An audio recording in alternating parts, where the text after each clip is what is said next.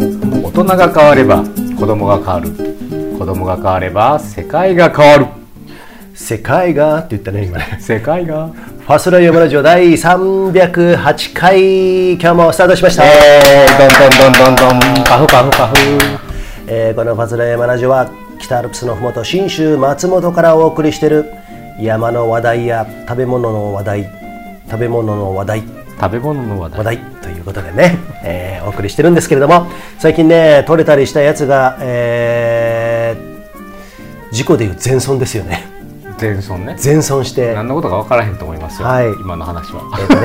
と ね、ご説明をは307回い、はい308回、えー今回308回ですけれども、えー撮ったんですけれども、えー全部ね、なくなったりとか、えーやっぱり酔っ払ってるからやめようとか ね、これだけでも2週間ぐらいかかっておりますけれども、さあ、先ほどからちらほらと聞こえております、はいこの声はですね、 はいえー主は、えーちょっと自己紹介してもらっていいですか はいなんでもう田中君に、田中君に入ろうとしてるん ですよね山本です山本コーヒーの山本です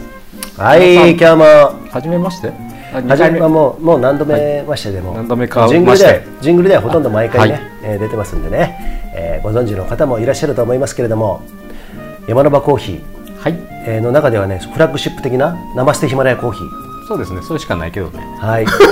オーガニックでフェアトレえでもなんか前さなんとか兄弟とかなんかやってなかったそれはうんあれなんですよ、そのいきなりその話でいいんですかね、うんうんあのいいですよナマステヒマラヤはですね、はいあの千葉県の松戸市にあるうんスローコーヒーさんという、うんえーフェアトレードとオーガニックして20オーガニック専門でうん焙煎して二十数年という老はい舗のロースターさんに、えー焙煎してもらってるんですけど、うんそこのオリジナル商品とすをちょっと仕入れさせていただいてセットにしてるやつがあるっていうあそれでそれが森の三兄弟みたいなね、そうですそうですあウフフなみかんは関係ないのかなそそこんなみかんはコーヒーじゃないんで、うんああお友達のみかん農家の人とみコかんラ農家ボのして人る、ねいろんなね方とねコラボしてるんですけど大体それ気持ちよさそうな方なんでしょみんな 気持ちよさそうですねね気がいい人たち気がいい人はい、ハッピーなねねクッキーやったりとかですクッキーもねねオーガニッククッキーもやっております、はい、えーうちのあのマッキーもですね今日マッキーお休みということでね、はいえー代打マッキーではすね今東京から、えーはいお送りしてるんですけれども東京の某所にマッキーはちょっと行ってましてですね某所にはいやってるんですけどもマッキーもねそのなんとかクッキー、ビーガンクッキーね、うんねこれも早速頼んではいありがとうございます、ねすぐ反応していすただぐいてもう早いんですよあの人早いよねそこら辺ものすごい早い早いは愛ですね はいはいはいパスアットアンドライフあファストライト、えーそうですね軽いも愛ですか時には時に はね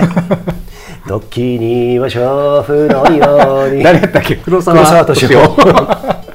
それね僕の兄貴みたいな存在の山本兵藤義和さんっていう、も うえーああ出てはったね、でしたうん、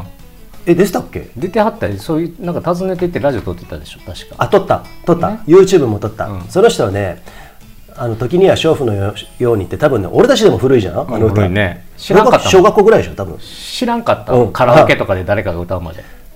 そうなのよ俺も知らないんだけれども、その兵藤義和っていうあの、あのシンガーソングライター俺の兄貴みたいな人なんですけど、はいその人がですねあの渋谷でライブやってた頃にですねおミュージシャンミュージシャン、うんで、えっと、時には娼婦のようにをカバーしてた時があってへでーすねその時に初めて聞いたのね、でその時がなんかね、あのーメジャーコードでやってて「時には娼婦のように」ってやって実際聞いたらさ「時には娼婦のように」 ドロドロやね ドロドロじゃあんの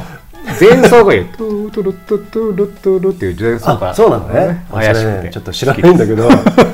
みだらな女になりな全然ちょっとメロディーが全 然あのそんな感じ、はいだからあの歌もねたまにあのこうやってねあれ入れていきたいんですけども、えー以上時には勝負っていうってことはどうでもいいんですけれども、いまあオープニングこの辺にしてですね、はい今日も308回、はい308回え奇遇にもこの生ひま生ステヒマラヤコーヒーの店主ピグ山さんはい今日呼ばれましたけどねはい。ね。えっ、と、急遽ラジオを撮ることも言わずに呼ばれてですね。はい。はい。足元悪い中、今日はありがとうございます。いえはいえとんでもないですい。ということで、最後まで聞いてください。ファスライヤマラジオ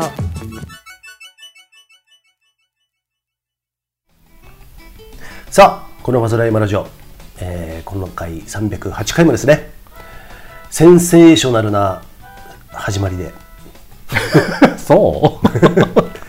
センセーショナルなマッキーいないからねえっと、マッキー今日はねいなお休みなんですけどうんね、お休みだからえー代打というかねはい、えーすいませんとマッいうこキとでーファンの皆さんマッキーあそうだね、この今日は、えー山本さんがですね、えー投稿3件ございますんでね、はいえーそれは全部鍋の話題なんですけはど、い鍋ね鍋ブーム来てますねあ遅れてねそうですね、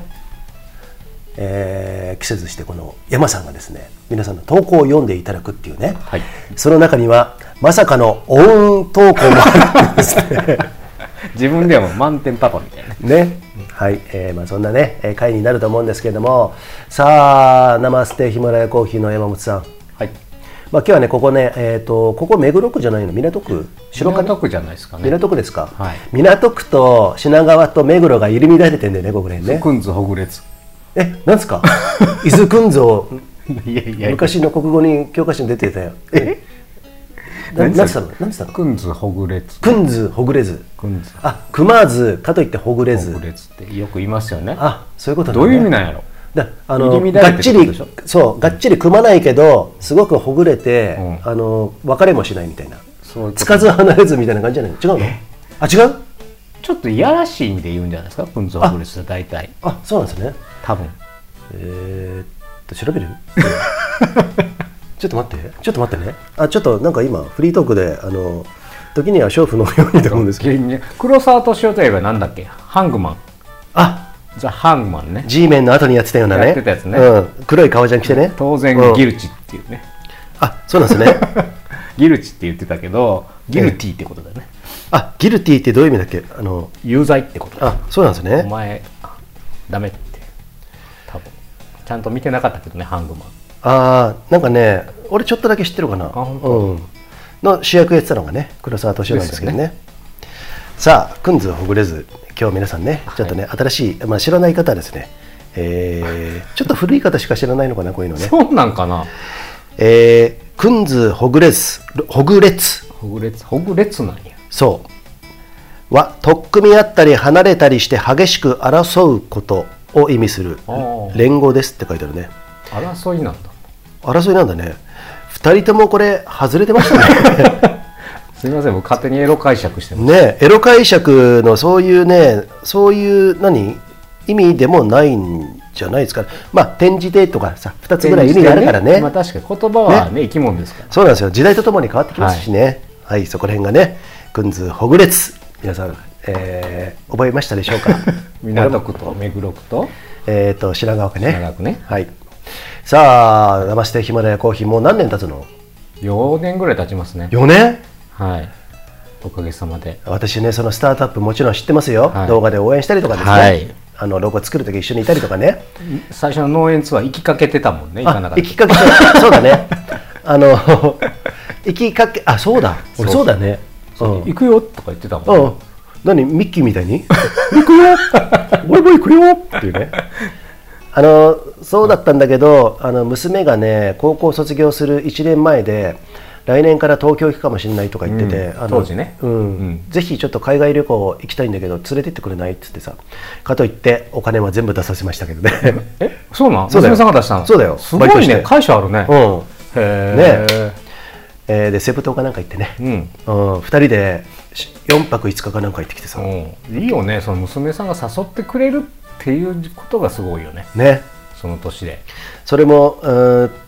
そうだねでも結構さ娘とのその多感な時期じゃないですか、そう高ね2高2の終わりだうんうよん、あのー部屋に入ってねどんな雰囲気にな旅中ね、うん雰囲気になるのかもしかしたらくんず北 列おいくんずこらじゃあじゃあそれはでも争いでしょ争いね争いってことねだけどあ漫画でよくあるあのなんかあそうそうあの手がいっぱい出てるそ感うじそうねそうそうあ のア 煙ニのア中ニメのあのアニメのあのね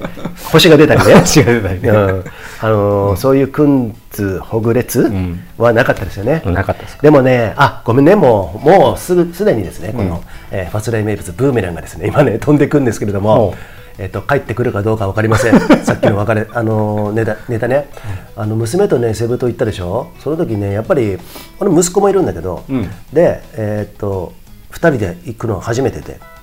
あ二人っきりでねそうんで初海外でさ、うん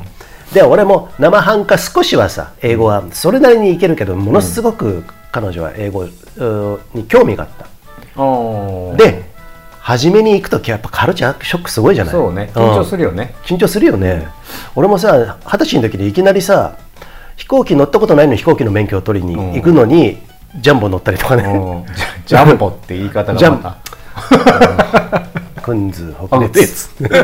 ね、はいコリアン航空乗ってね行ったんですけどいきなり向こうで「はいはい doing」とか言ってもう全然無口な東洋人になったっていうね、あ無口な友人見てみたいですねね、ノーしか言わない。ノー。全部拒絶するノーかノープロブレム。ね、うん、まあでもね、それでもなんとかさ、あのハートがあれば、うんうんえっといけるんだけど、あのーそういうことを経験させてよかったなと思いますよ。ああ海外はうね、高2でね確かにね、で、その時にルームサービスかなんか取って、これを、あと処理の返してくるか返してこなくていいんだけど俺も分かんなくてさ、うんリテラシー薄っと思ったけどねまあ、でも海外のルールって分かりにくいよねああそうだよね知らないからあのデポジットとかさ、うんね、ここのプールサイドにあるこのフルーツはどうすればデポジデポジットって言うんだっけなんだっけあれ何々あつけつけてもらう前金あ前あつけね部屋につけるってやつねそうそうそうそうそう、そういうのもなんか分かんなくてさ、うん、やってたんだけど、えっと、その時だけちょっとちょっと俺疲れたから、うんこれやってきてやってこいって言ったら「やだ私喋れないから」って言うのやってこいっつってさそこでもうあくミッション与えてミッションくんず北列になって。 全部まあいいやでやらして、うんほらいけるだろうとなんとかなるんだと、うんボディーランゲージでも何でもいいからそういう面ではさ英語ってさえっと何日本語の中でもカタカナの中に英語、うんジャパニーズ英語含めてさ、あの意味が全然違うのもあるけど馴染みがあるからねまあそうね楽だよねそういう意味ではね。なんとかなるようね、ん、っていうふうに してですねそんなことがありましたけれども いやでも本当になんていうのかな、こうその、まあ、海外だけじゃないかもしれないですけど、はい違う違う文化のところに入っていく時のこう、うんドキドキとワクワクって本当いいよねあそうね。思います、うんこうなんか未知なところにえっとえ山のバコーヒーの山本さんもいろんな海外行ったと思うんですけれども、はいえーなんか思い出とかね思い出えー海外の思い出ドキドキドキドキの思い出とかなんでしょうね、うんまあでも一番ドキドキしたやっぱ初めて行ったうん海外ですよね、うんどこあの大学の卒業旅行で、はい当時のバイト先の友達4人で行ったのが、うんいきなりあれですよトルコうん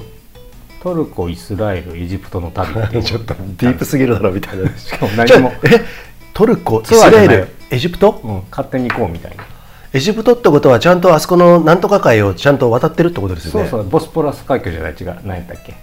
あれあれなんとかあのマラッカ海峡海峡のあるところマラッカマラッカじゃないマラッカじゃない何だっけなんとか海峡ああのスエズ運河リリケじゃないあスエズ運河スエズ運河ねスエズ運河はうん船で渡りましたそうなんだね渡りましたねえっと大丈夫でしたか海賊とかいやー結構行く前は、とちょうど湾岸戦争が終わってすぐぐらいでいやー結構危険だよね危険で、うんもうイスラエルとかもうしょっちゅうテロが、あのうん車爆弾爆発テロが起こってるってニュースがうん日本でもある時で,、うんでちょうどそれでエジプトもなんか日本人含めたドイツ人とかも含めうんた観光客が、どうやったっけルクソールで銃撃にあったみたいな事件もあったんですよあの大量にあのピラミッドの近くじゃないそうそう、まあ、ちょっとルクソールって奥なんですけどあそうなんだねだから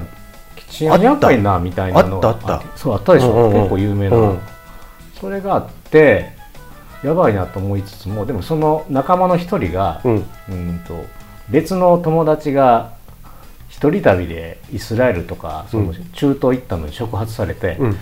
行こうみたいな感じだったから、じゃあ行こうかみたいな、うん行ったのがドキドキしてよかったですねしかも最初イタリア経由だったんだけど、うんうん僕も英語興味あったけど全然喋れないから、うんうんで友達一人ちょっとだけ喋れるやつがいてうんその空港のあのなんだ売店うんで「Can you なんとかなんとか」って言ってこれちょうだいみたいなこと言ったわけです、あ Can you って言えばいいんだみたいなのが分かってから僕のうん羽ばたきましたかい、あそうなんですねもう、えー、 Can you 言えば何でも言えるぞみたい一言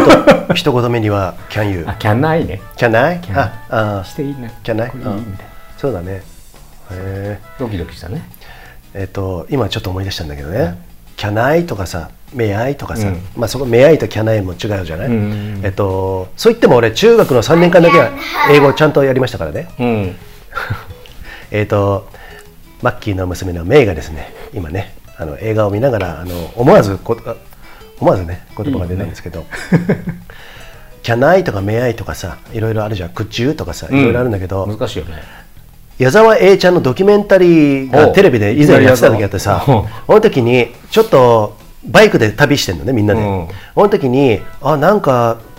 調味料がねえなってことで、多分塩がなかったんだろうね。うん塩がなくて、この時にスーパー行った時に、あしこどこに塩どこにあるのかなって、ちょっと待って、俺行ってくるわっつって、スタッフの人に、We need salt! だから英語って別にさ、なんかねまあね分かればいいからねうんそうそうそうそ言う。葉はねうん、なんかすごくその分かりやすいさ、うん中学1年生の文法ですよ、多分ね。 うね、それで SVO みたいなね、うん SVO なの SVC か分かんないけど、はなんかそんな感じだと思うんですけど、えーっと、結構それでディープだね。ディープえ何があのそのあ旅行ねディープでしたよ、うんあのだっそてうイスラエルってなさ、かなか入れるの大変だったんですよトルコから行かないよね、普通ね。こう発想があんまりないよね、うんうんでもねとっても文化的なうん、国でしたよそうなんだね。あの一応ユダヤ人が作ったユダヤ人のあの悲願の国家じゃないですかあれと言われてますけど、うんまあ、もちろんユダヤ人、うんアラブ人共生してるわけですよ、その他諸々が、うんうんでまあ住むとこ分かれてますけどね、うん、ガザ地区とかねまあ、そういうそのガザのあのななな何何や何でしたっけ、うんパレスチナ人の方たちがうん住んでるとこもちょっと近くまで行きましたけど、うんそれはちょっとねまた別に実際のそのエルサレムの中でも分かれてるんですよ住むとこ、そうなんだねまあ、まあ差別区別、うんうんされて、まあ、両方行きましたけどねでもとはいえやっぱり個人うん個人対個人になるとやっぱりみんないい人だよね基本あ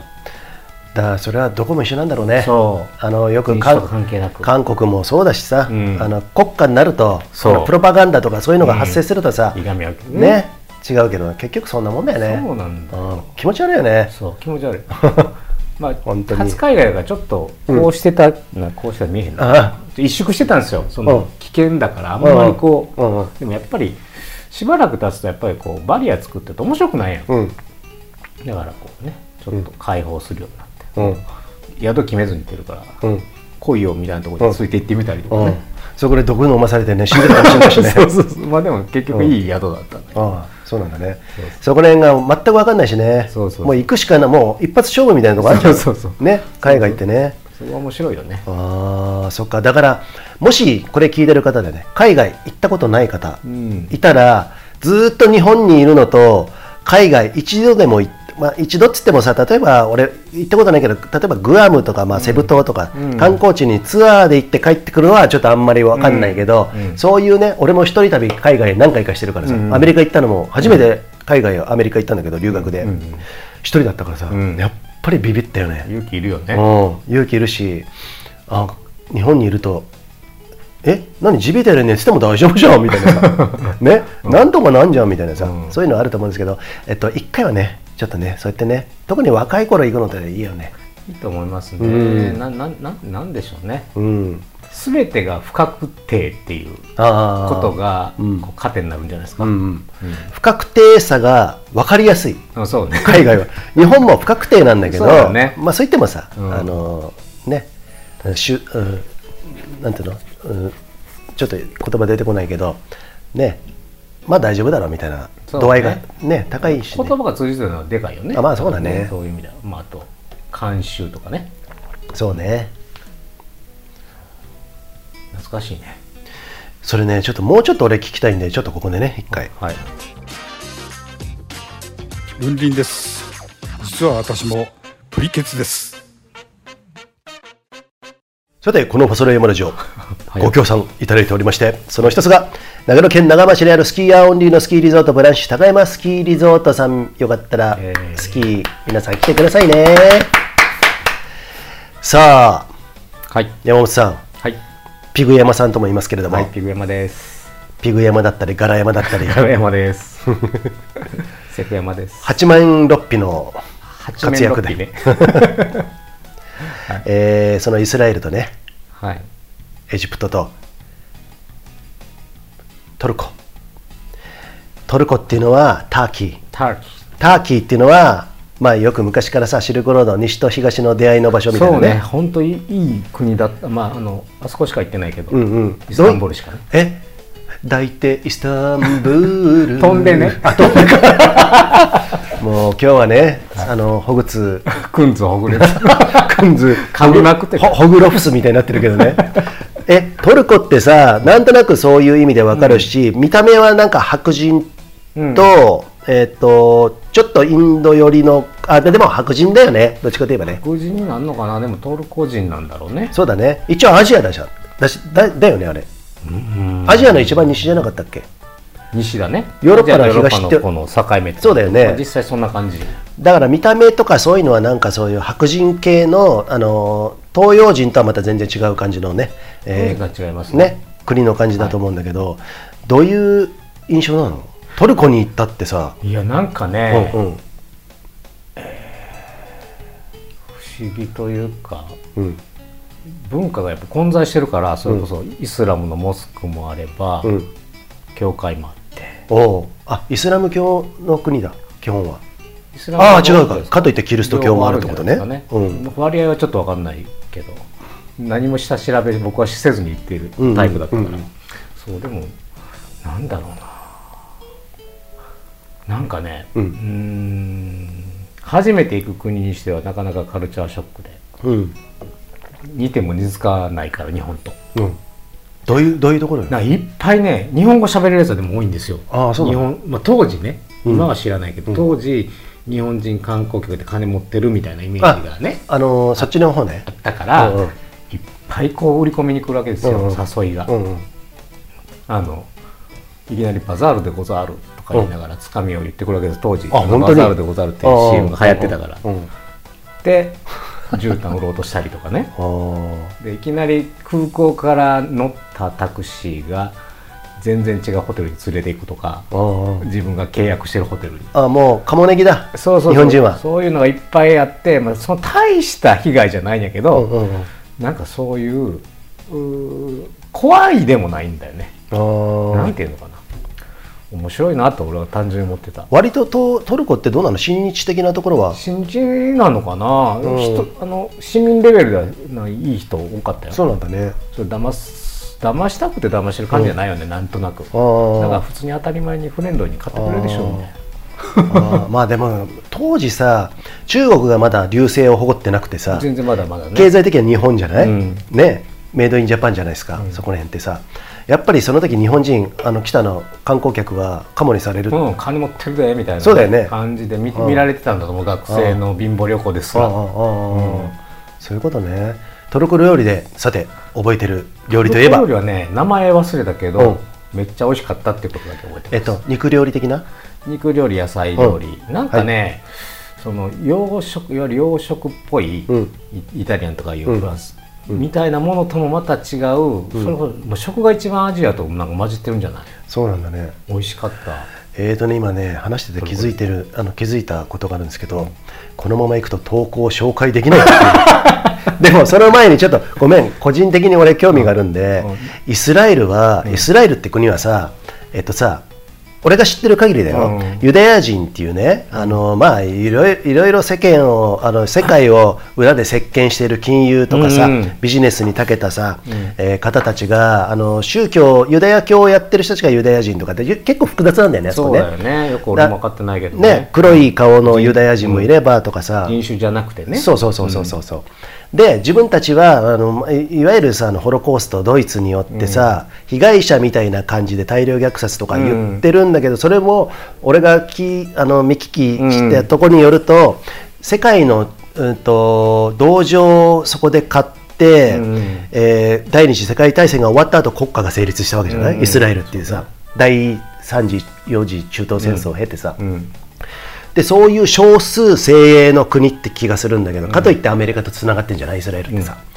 もともとイギリスが作ったんでしょあれねあそうなのイスラエルよ有名な話じゃないの多分あまあでも二枚舌外交みたいな、まあでもそうだどよ、ね、っちにもうんアラブとうんイスラエルと両方に、うあんの国作らせてあげるよって言って、うんアラブ あそうなんだできたみたいななるほどそれだけ火ま種あを巻いてるわけです最初からあなるほどねだからアラブがまあイギリスとかさそういうさユダヤ人にとってはイギリスにもあイギリスってアングロサクソンだけじゃなくてユダヤ人もいるじゃない、うんアラブは脅威だったんだろうね、うんそういう意かもしれ味だよないねですねでそこのうまくあそこら辺に作って、聖書に書かれてるようなさ、うんガザ地区とかなんとかってそういうことでしょうね、んあーまあ、だからイスラエルのあのエルサレム首都、うんうん首都じゃない今首都じゃないねああそうなの旧都首都はあのテルアビブでしょ確かあーそうなんだねエルサレムは本当三大宗教の全部聖地が本当に、そうかどうしてもねだかキらリスト教イスラム教あそういうことかだからあそこの場所じゃなきゃダメなんだ、みんな取り合いみたいなのがああなんとか川西岸とかなんとかなんだっけなんかあるよねヨルダン川ねヨルダン川あーえっ、とね深すぎますね深すぎるというか綺麗だきなんかね、うん荒涼としてるんだけど砂漠っぽいから、うんうん周りがこううん砂漠っていうか乾いてるんですよ、うんだからあんまり緑がないんだけど、うんそのイスエルサレムの市街に入る前にやっぱ城壁みたいなの、うん旧市街ははいはいでその中入るとなんか、うん、なんかちょっと物語の中に入った感じねあ道ーもぐちゃぐちゃでいろんな、へでーその中にあの嘆きの壁とかもあるんだけどあーそういうことね、うんあのブッシュがなんか帽子をかぶってやブッブシュッシュジュニアがねああはいね、うん、それを見て、えー俺たちは嘆くんだけどね 嘆くおねめえが嘆くんじゃねえよ みたいなねへえちょっとねイスラエルはですねまあ結局世界で今起こってることはやっぱりね、イスラエル絶対関係してるってああそうかもしれないですうんうん、俺投資の方でうん学んでてもやっぱりね金融ねでそう、うん出てくるんですよだからそこは間違いないのかなと思ってへ金融の始まりにすられるのねお金のね貨幣自体がねあそうなんだね元々そうでしょゲットーとかあのユえダヤ人がうん迫害されてうん押し込められてたゲットーっていう地域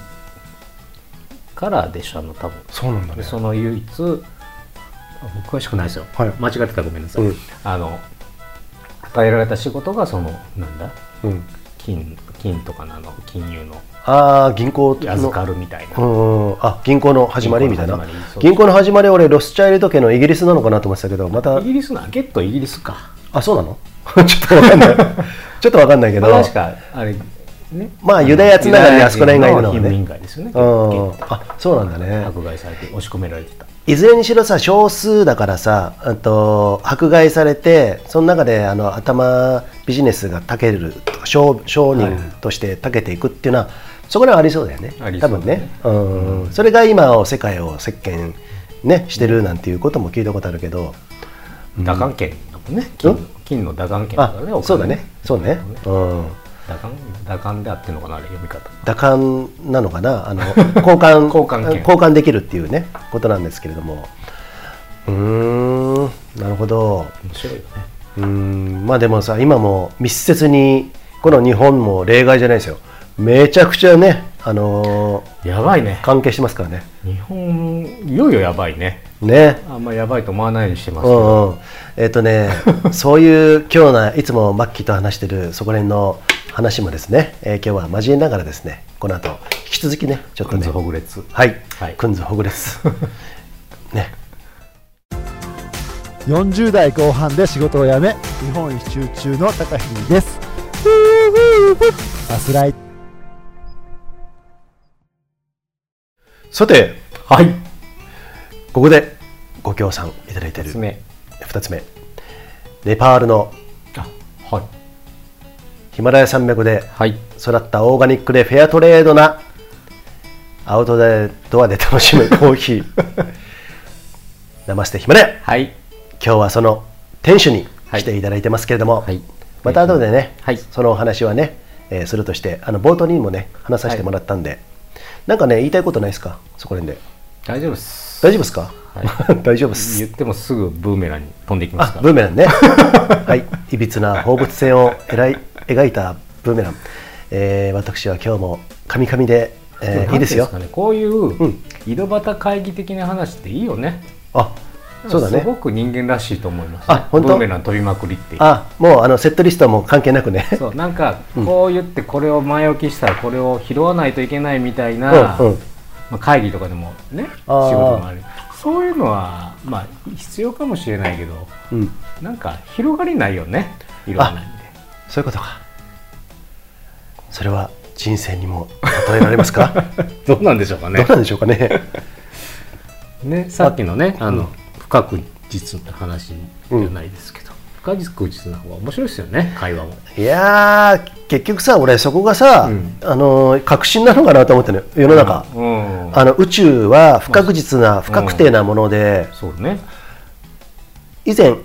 以前の日本はね3 4 0年前なのかな安定安定って言葉あったじゃん、安定なんていうのは人間的に多分生きていけないと思うんですそうよ、ね安定は、うんだから不安定が要するに別の意味で安定なんだとうん俺は思うから、なんかそういうことじゃないですか今、うんいわゆるさっき言った安定みたいな話は異常事態だよねあ逆にそうだねあの生き物としてうん、それってさ今ねさあ今 日の各種に来るかも今ちょうど30分経過したいとこなんでね、うん時間はまだまだある ぞすね山本さん、はい時間あんのか大丈夫ですねまだ1時20分大丈夫ですねえっとえっと最近言われてるのがマイナンバーカードとかさああ最悪ですねねまあ、ワクチンについてはまあ今回ちょっとあんまり言わないけれども、うんとマイナンバーカードね、これ前ね、えっと、まあちょっとそうだな、うんと勝手に話せないんですけど、このご時世において、えっと、マイナンバーカードで市役所が、窓口が結構行列ができてるらしいんですよ。そうなの2万円もらえるからマイナンバーカード作りなっていう。ああね、うんあるよねポイントでしょそう。ね、まあ言ってみれば、うーん、そうだな。もう完全にはもう目の前に人参だよね。うん安い人参よねでも安いよね。でね、えっとね、まあ今日ね、ちょっとね、ううんーん、いないんで、本人がいないんで言えないんですけど、うん私の身近な人で、その行列の、うんに並びながら、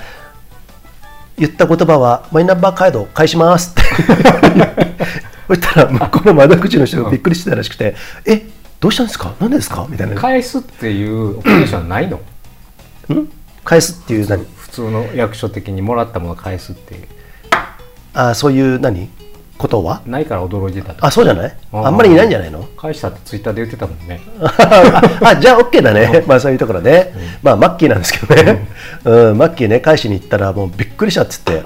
で、まあとにかく行列ですよ。うんで、今日はここのホテルに泊まってるんですけれども、うんえっと、ここもやっぱりそのクーポうン、んワクチン、ワクチンあー打ったあ人れねなんとかあれねそう GoTo の続編でしょそうそうそうそうそうそうそう、それで俺たちはまあ打ってないから、うんやっぱ高いいつもより高いお金あーここはそのクーポンの対象のあのホテルになってるんで気に入ってるホテルなんですよとても、うんであの結構リーズナブルだしね、うんかといってなんかとてもあの行動するのにいいんだけど、うん、その行列に、まあ、並ぶことにもなるし、うん、で高くなるじゃない、うんでクーポンの人はそれ払ってもそのクーポンもらえるから結局安くなるっていうあれだけど、私は高いまま終わっちゃってしまうっていうさ、まあしょうがないんだけど、まあ、そういうこともあるあるでもそのマイナカママイナンバーカード、うんだけ看板みたいになりましたけど今ね、まあすごいねあれもね、なんかささっき言ったさほんますごいよすどういうところいやだってうん利権ですよねうんもう一言で言っうんうん利権となんかあの管理国家に管理されるみたいなことも言われるしそ実際そのためにやってるでしょうけど、うんでも管理しきれないと思うんですよ今の日本は、うんうんむしろむもう目の前の自分たちおよび周りの利権のためにやってる州がプンプンするよねああまなあるまあほオどリンな、ピックしかり万博しかり全部一緒の構造だと思いますけど、そこはさただ大きな絵の中の一つの、一つずつのピースであってさ、うんうん利権っていうのはもうそのためにみんな働いて、うんえー結局お金とか自分の保身でしょそういうところもあるんだけども、大きく行こうとしてるとか俺やっぱか管理だと思うよ。管理でしょうね,、まあ、ねえもう管理したいんでしょうねできないけど、ねそれを俺ねえっ、とまあ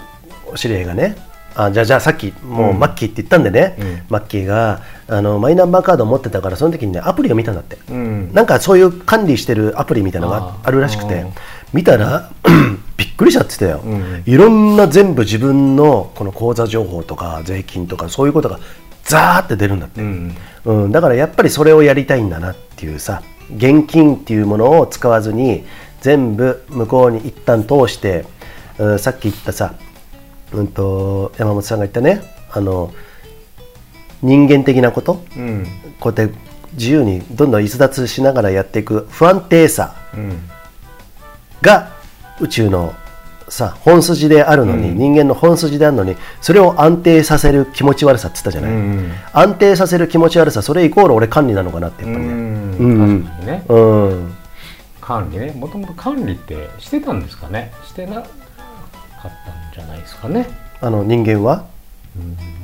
うん、多分うん、本当最近でしょう管理ああまあそうじゃなっいてことはそうじゃな、要はいうん、最近って言ってもまああれじゃないですか農耕が始まってからじゃないですか、うんやっぱり管理しないといけなくなったのはそうだねあの自分の持ち物と人の分けるねそうそうそうねとあねのあうとんその、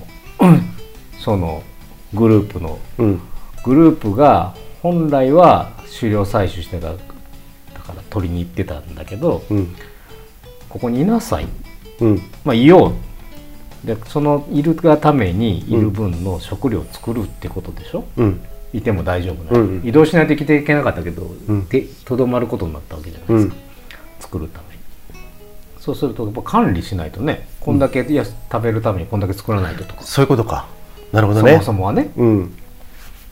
まあ、そこからねいっぱいできてきたらうん富みたいな話が出てくるでしょうけどね、さっきのお金のなるほどねだからその縄文から弥生になってさ、うんあ管理が始まってさ、うんまあ一般的に言われてる歴史観としてはね、うんな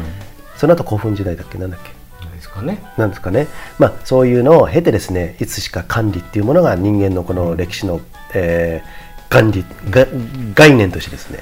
でもあれらしいですよ国家として管理しだしたのは明治かららしいですよああ日本が、はいあー日本はねそうなんだね明治以前は江戸幕府みたいになったけど、うん下々のものに関してはそんなに管理されてなかったらしいむしろさ江戸時代結構自由だったって聞いたことあるよね、ううんんうんもちろん差別とかあったと思いますけど、うんうん階級の、うんでも暮らし的には自由だったね自治要は村とか、うんそういう村単位の自治があって、うんうんあんまり左右されてなかったらしいですよもう納めるものだけ納めとけば、あそうだね、うんそっかだそういう意味ではあのさ鎖国してるのはあの別の意味であのデメリットもあったかもしれないけどメリットの方が大きかったんじゃないのか大なきかったんじゃないですかうん、だからみさ、あのー明治維新後はもちろん海外の息がかかってさ、うんあの革命を起こすためにいろんなさえーイギリスとかフランスがねえー入ってきたと思うアメリカもそうだ、んそうかだと思うんですけど結局今の政治をやってるのは相変わらず長州藩だからねそうですよね長州藩ね、うんうん流れをね組むそ者たちが世襲をしてますよねそうなんですよ、えーその最近はねあのんバーンされたねああ安倍ちゃんねね安倍ちゃんね、うんもうそうだしあっちの方は今でもその、ね、そういうところをやってるんですけれどもね実況を握ってるというかそういうところがありますんでねフランシュ高山スキーリゾートの支配人林です今シーズンから BC ショートのツアーをやります皆さんいらしてください待ってますカモンえーっと話がどう いう管理の話でしたっけ管理ねなんだよマイナンバーカード、うん、マイナンバーカード、まあね、あの結局はそのそうやってどんどんどんどんやっていきたいうんえところがね思わ思惑が透けて見えてきてるそんうでね、スケスケですよね。ね、まあ、取った人も、うんまだ取ってない、まあ、僕のところは取ってないんですけれども、返すっていうのも一つの意思表示、そうね。あれがさ、9割いっちゃったとするんじゃない今までだって、マイナンバーカード、そう言っても日本人は取らなかったんだ、うんってこと聞いたことあるんだけど、山本さんは取ってない。取ってるまあ、そ取らないよね、当然ね、その感じ やね。えっとどの感じだ。む昔から さ個人情報保護法とかなな、あ違うなんか台帳住民台帳みたいなさ言葉でさあのあったけどそれを3割か2割かそのぐらいだったのがマイナンバーカードを取ったら2万円あげますよっつったら6割以上超えてるらしいよもあそう。う、うん、まああとね、すないと不便になってきつつあるんだよね。あなるほどね銀行口座作れないとか。あそっかそれはね、あるかもしれない。ついなそうそいれうな外堀から埋め出すあーみたいなね、そうねあると思いますけど、あの保険証とか最悪ですよね。あ保険証も組み込まれるんだっけマイナ保険証って言われててますけど、まあね、医師会の反対とかされてますけどね、利利便性のためにやってるのに全く利便性がないっていう。ああそうなんだね、はいしっかりまっとうだねそう言ってそういう意味では、どうだとの部分もあるんでしょうねあそうだね部分もでねオペレーションが大変なんでしょ、ああそうなん だねしかも本当は誰にも見せたらいけないってかいうマイナー版カードうんが書いたやつを毎回出すんだよ、ああそういうこと本ね末転倒やねああもう茶番ですね茶番ですうんそこら辺をねそういうさあの2万円とかねそういう人参をぶら下げてですね、やってる異常さ滑稽さっていうところに、まあ日本人の大大多数の人は意外と気づかないところがうん大多数とは言わないけど、ね、今行列に並んでる人はごめんなさいねリスナーでいたらね悪いんだけれども、うん、とそういう可能性がとても高いかな。高いですねうんそれはだってみんな分かってやってるわけだから、んあのおかみはね、うん彼らはね作為的にそれやってるわけだからこうやればみんな作るだろうっていうね、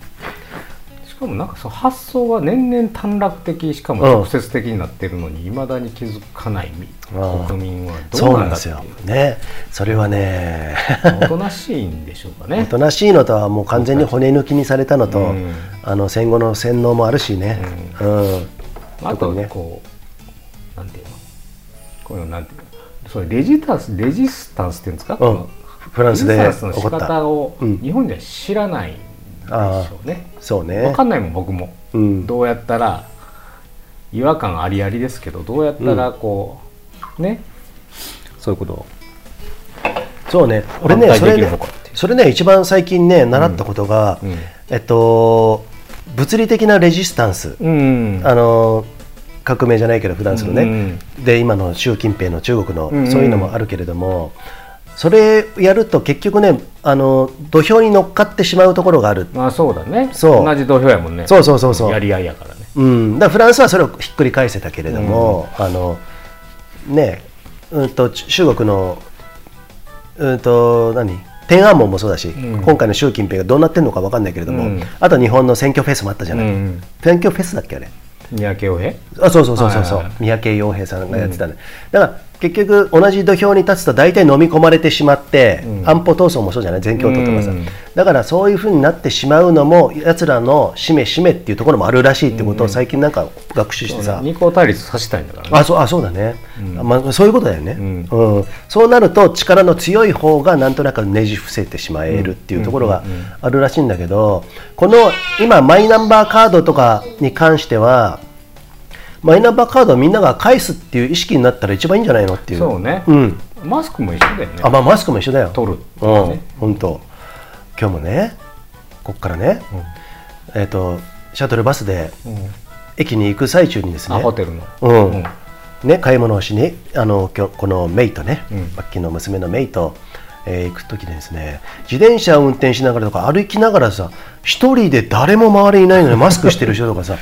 東京はまだまだ9割9分ぐらいしてますよマジっすか東京俺逆に早いのかなと思ってたのね以上まあそうは言っても若干増えた感はあるけどそうなんだね、いやでもまだまだ今日も電車で来ましたけどうん、ほぼいなかった電です車はしてるでしょみんなねしてますうねん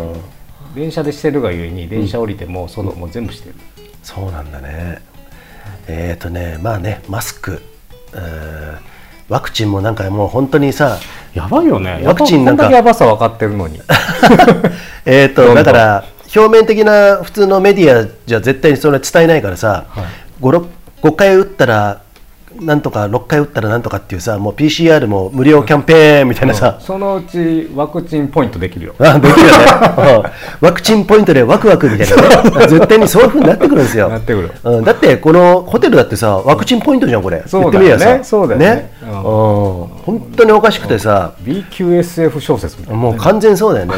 で、あれ、どっちかというと、ロシアンルーレットみたいなもんでしょあ、ー連番がついててさあー、え大丈夫なやつといいやつうんと、うんダメなやつとねそううんん、だからそこら辺もね、えーまあいろいろあるんですけども、マイナンバーカードに関しては、とにかく、えー気づいた方は返しましょう。そうですねん、それね、みんなが9割以上持つと、はい、同意しましたねっていうことになってくるから、そうだねうん、はい、じゃあこういうふうに、えーやっていきますよっていう感じで、まあ、管理、さっき言ったねそ。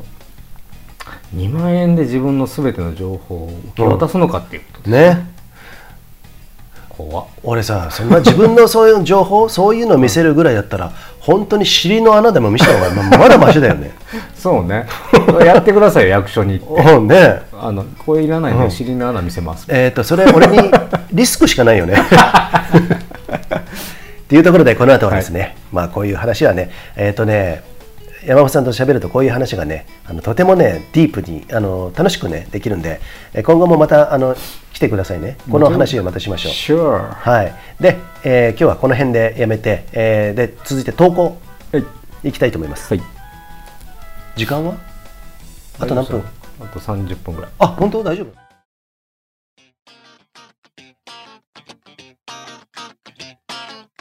プロ山岳ランナーの上田瑠衣です。Don't think, feel. 考えすぎんなよ。あ本当大丈夫なのうん ?OK 1時半ですようん1時半今スターハンセンって言ったのかと思っ てなんで猪木死んだ ねうん猪木死んだねあ死んだちょねっと前だけどねもう大体死ぬ方ってせそあの思想が出るねう、ん、あーし顔にうんあ親父の時もそうだったけどさあそうなんかさ猪木もなんか出るもんなさあはいああいいですね山本さん読みますかナマステヒマラヤの、えー今日はね、えー山本ご主人はいピグ山さんとはもい呼ばれてますけれども、今日はえっ、とハットなんつうのそういう帽子帽子帽子にパタゴニアの、えーあパタゴニアですね今日ねえートレーナーね、ロンティーそしてジーンズになんかおしゃれなブーツを履いてますけれどもなんか魚釣りかなんか いや 目黒川で魚やっぱり午魚釣り前中大雨だったんで、はいはいあの娘と息子を保育園に送ったその足でずっと動いてるものであそうなんですね履き替えるあれがなかったですね長靴ですはい 電動チャリを狩るはいえーオーガニックコーヒーの店主、はいということでね、はいなんかうまいことあんまり言えてなくて申し訳ないんですけ どうまいこと言ったつもりないよああああカルっていうところがちょっと好きだったんだけどいいですか、はい投稿いきますよ、はいはいお待たせしました皆さんね投稿、えーよかったらね、えー投稿していただきたいんですけども今回も鍋の話題をマッキーマッキーがねちょうだいって言ったら、最初来なかったんだけど全然反応なかったもんねね、その後に 時間差で続々とですね、 えー来て今日のこの山あーと山本さんもですね、はい鍋話題ねそうですねはいまあ、冬ですし冬ですしね、はいいきますよはい差出人トミーさんえいタイトルいろんな話題を入れて読んでいただきありがとあれトミーさんこの間も鍋言ってなかったうそうだよそうだよねそれに対してあの質問したらあそういうことねはい、えーアンサーが来たということですね。い、いですか紹介方々いろんなエピソードを交えて読んでいただきありがとうございました。さて、ナビの、な鍋の詳細ですが、1、レタスしゃぶは昆布だしのお湯にシンプルに味ポンです。美味しそう味ポン。どうですか山本さんはね、京都出身なんですよ。はい味ポンとかあんまり好きじゃないんじゃないの好きじゃそもこの話していいですか、はいきなり外れます、僕鍋がし子供の頃大嫌いでうん。冬に家の夕食に鍋って聞いた瞬間に、うわーっていう感じだったんですようん。なぜ嫌いだったかというとうちの鍋は、うん。僕鍋って水炊きだと思ってたんですずっと、うん水炊きしかなくて水炊きっていうと鶏肉と鶏肉とか白菜とかが、うんうんうん前は薄いだしでそうだねうんそれこそポン酢とかつけて食べるはいはいはい。もので物足りなくて、うん。あ、そうだね。そうわかる。特に子供って子さ、供の時ってもうちょっと濃いもの食べたいうんうんからでだからいわゆるこの醤油とかいろんな味噌とか入った鍋の存在を知らなかったんですよ鍋って水だけだと思ってたんですよなるほど。嫌いでうん。そう大人になってからですねだかあらー外でご飯食べるようになってあ鍋って美味しいってあえっとね、でも子供ってあんま好きじゃないかもね。あ大体うね、んうん。煮物はねうんうん。なんかね、なんかガガツンと来ないしさ、まあそうねなんか食べた感じもあんまりないしさ、お酒と合うからねそれであまあおそうだ酒ね飲まないとなかなかかもしれないそっか。あーなるほどね酒と合うから酒好きじゃない方は別に鍋だったらもう早くもうあの さ最後の飯出してくれよみたいなねそうねん締めをねそういうふうになってくるんだろうね、レタシャレタしゃぶやったことありますかレないタでスしゃぶすねでもどっか外で居酒屋かなんか食べたことある気がしますあそうなんですね、うんこれはねトミーさんねあの昆布だしのお湯にシンプルに味ポンということでレタスしゃぶしゃぶ皆さんねよかったらやってもらいたいんですけれどもさあ2番目湯豆腐も利尻昆布だしに豆腐かみさんの好みは絹ごしおお私は木綿豆腐でこれも味ポンですお時々ニンニクも入れるかなおにんにくいいですねニンニクね俺も好きですねえ絹派うん木綿派あ俺はねあのいつもマッキーって言ってるんですけどマッキーは絹ごし私は絹あ二人とも絹ねあじゃあ木綿木綿マッキーはマッキーは木綿そうあえ何僕絹派ですねあ絹なんですか はいごくめんるんってしたのがいいよねあそうなんですね、はい木綿はねどうしてもねすき焼きで食べる肉っていうイあメージしかなくて確に煮崩れしないからねそうグズグズグズグズグズグズいってる感じねで僕はあの絹は絹でデカめの豆腐を入れてですね、うんあでかめって言ってそた うよくちょっとずつ崩していく感じ、美味しい美味しい美味しいですよ絹ねのこのうん熱い余計熱いでしょ絹の方がそれでそっかなるところがまたいいよねあそうだね だからあのううまいこと冷ましながらね口の中に入れた後ねそれができるのが、えー、絹派っていうことなんですけどうんもうちげえだろ そこちげえよねトミーさん絹をはい、あトミーさんは違うよ木綿豆腐あ木綿ねええということでここでねちょっとあの対立のしまねしたしました対立はい軸がねはいえーまあ、そこら辺はね皆さんねあなたは絹派木綿派 まあこれに対してはいいですよどっちで もねこれに対してはいいんでねはい、えーじゃあ3つ目豚バラ肉と白菜は薄めのバラ肉の白菜でポン酢に七味かニンニクを追加しますでも美味しそうですね七味かニンニクね七味っていうのはあの7種類でしょ、うん俺ね一味が大好きなの一味ああもう男らしいねあそうなのもうからし一直線みたいなああああそうですねえっと関東一本締めみたいな感じになるんですけど 何それ関東一本締めってあよーっそうね そうそうそう。っていうか、ね、あの、俺、バカなんだと思 います。もう、あの、一味バカ。一味バカな、うんあれ結構ガーかけるタイプかけるあそうなんうんそうやです辛いもの好きえっとね、すごく好きじゃないけど、うん辛いもの好きだねあ。そうなのね、へえっと、へーって言った瞬間に、ここに壁がちょっと生えまれた気もがうしちまょすっと今広げられなか っあそういうことなんそういうことですか。た考えたけどでね、俺、ポン酢にうん一味とうんニンニクっていうのを俺、これ、トミーさん書いてある最高ね最高ですよ。うんこれにそれにニンニクでしょすりにんにくだと思うよ、思い思いますよ、でそこに細ネギを刻んだやつをうんパッと入れて、いいねそこにすりごまも入れたらああ最高ね豚バラ肉と白菜でしょあこれね俺実は好きかなそれ美味しいね美味しいですね絶対美味しいやつやね美味しいね、うんねえー間違いないと思いますこれ皆さんやってくださいね4番目すき焼きはすべてかみさんに任せですかみさん任せですそんなにしませんが私は春菊が好きですああいいですね春菊ね大人大人の味あそうなんですねマッキーも前回取った時2回取った時春菊にめちゃくちゃ反応してました、うん春菊好きって言ってたね春菊ね